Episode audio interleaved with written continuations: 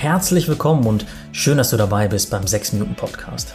Dem Podcast für genau die Art von Persönlichkeitsentwicklung, die dein Leben glücklicher und erfolgreicher macht. Das Ganze immer faktenbasiert, wissenschaftlich fundiert und wirklich im Alltag umsetzbar. Ich bin Dominik, genauer gesagt Dominik Gespenst. Ich bin der Autor der 6 Minuten Bücher und ja, freue mich jetzt auf die nächsten 6 Minuten mit dir.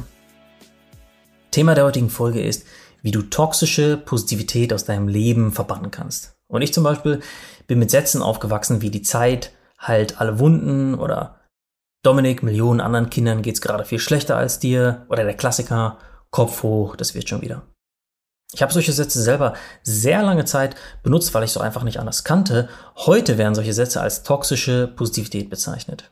Und toxisch ist erstmal ein richtig hartes Wort. Das klingt nach Gift, nach Warnschildern mit Totenköpfen drauf.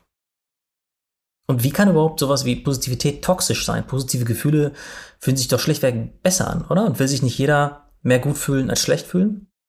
Warum also sollte man sowas wie Kopf hoch, das wird schon wieder nicht sagen können? Und wenn wir sehen wollen, was genau daran toxisch ist, müssen wir ein bisschen um die Ecke denken. Denn wer immer sofort alle aufmuntert, lässt dem Gegenüber überhaupt gar keinen Platz für negative Emotionen. Ja, man erwartet sozusagen vom Gegenüber, dass er wie so ein Teletubby oder ein Glücksbärchen ständig grinsend durch die Gegend rennt. Immer happy. Ja, aber so funktionieren wir Menschen einfach nicht. Wir fühlen uns auch mal schlecht und zwar gar nicht so selten. Und wenn die geschlechten Gefühle und generell alle negativen Erfahrungen immer nur schön geredet werden, wenn sie zwanghaft klein geredet werden, dann ist genau das toxische Positivität. Nähern wir uns dem Ganzen mal mit einem konkreten Beispiel. Eine Freundin erzählt mir, dass sie von ihrem aktuellen Arbeitgeber, von dem sie bisher auch echt immer nur Gutes erzählt hat und bei ihm, bei dem auch zwei ihrer besten Freundinnen arbeiten, gekündigt wurde. Überraschenderweise.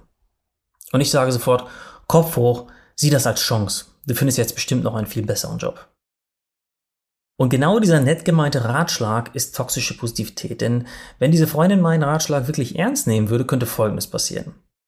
Eigentlich fühlt sie sich komplett elend, aber sie hat meine Worte im Kopf und denkt sich, hm, Dominik hat auch gesagt, dass es auch was Positives hat, dass ich gekündigt wurde. Warum, warum fühle ich mich denn so schlecht jetzt gerade? Was ist falsch mit mir? Sollte ich mich eigentlich besser fühlen?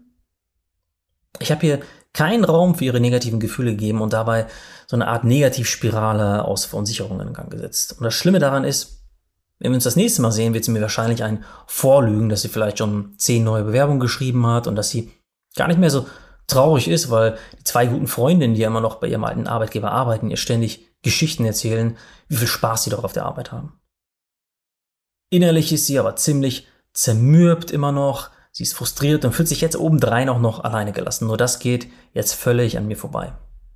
Und die Konsequenz?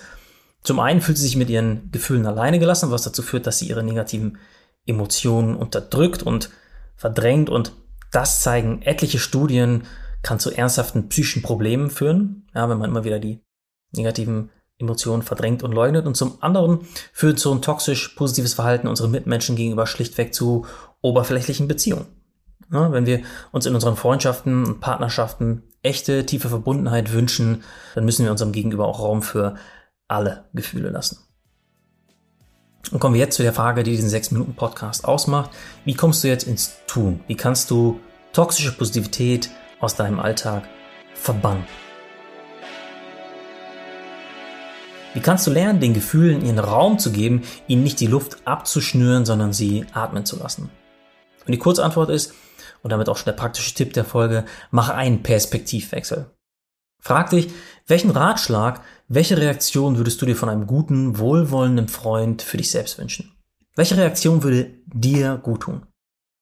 Das klingt jetzt wieder so ein bisschen um die Ecke gedacht, ist aber ein extrem wirkungsvoller Tipp, um ehrlich und respektvoll mit den Gefühlen deiner Mitmenschen umzugehen und damit auch toxische Positivität zu vermeiden.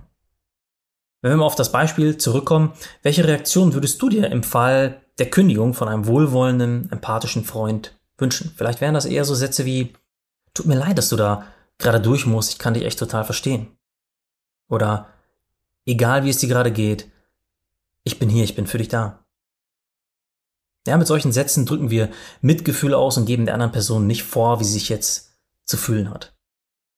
Eine Frage, die du dir vielleicht schon gestellt hast im Laufe der letzten Minuten ist, wie lange sollst du denn jetzt Mitgefühl zeigen? Solltest du so lange warten, bis sie, bis deine Freundin aus dem Beispiel den letzten Cent ihrer Ersparnisse verbraucht hat, um sie mal auf die Idee zu bringen, dass es vielleicht klug wäre, sich um einen neuen Job zu kümmern?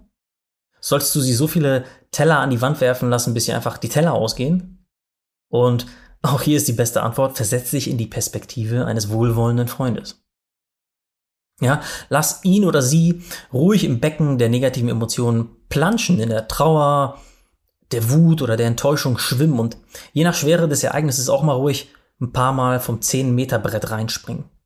Aber irgendwann muss diese Person rausgehen aus dem Becken der negativen Emotionen und rein in das Becken der Lösung. Denn ab einem bestimmten Punkt würdest du dir auch für dich selbst wünschen, dass es nicht mehr ums Auskotzen, ums Austrauern, sondern ums Aufraffen und ums Aufleben geht.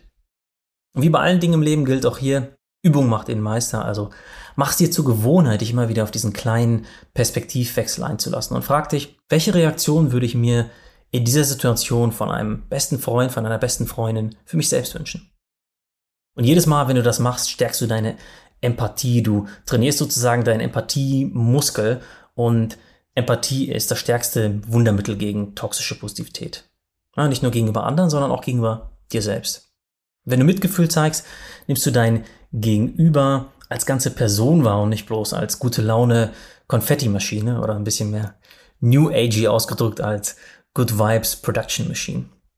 Du akzeptierst dein Gegenüber mit seiner gesamten Gefühlsskala und ja, das sind halt wir Menschen im Ganzen. Wir haben da volle Gefühlsskala. Und nur so ist eine tatsächliche tiefe Verbundenheit zu anderen Menschen möglich, letztlich aber auch zu dir selbst. Also, lass uns das Unschöne weniger beschönigen.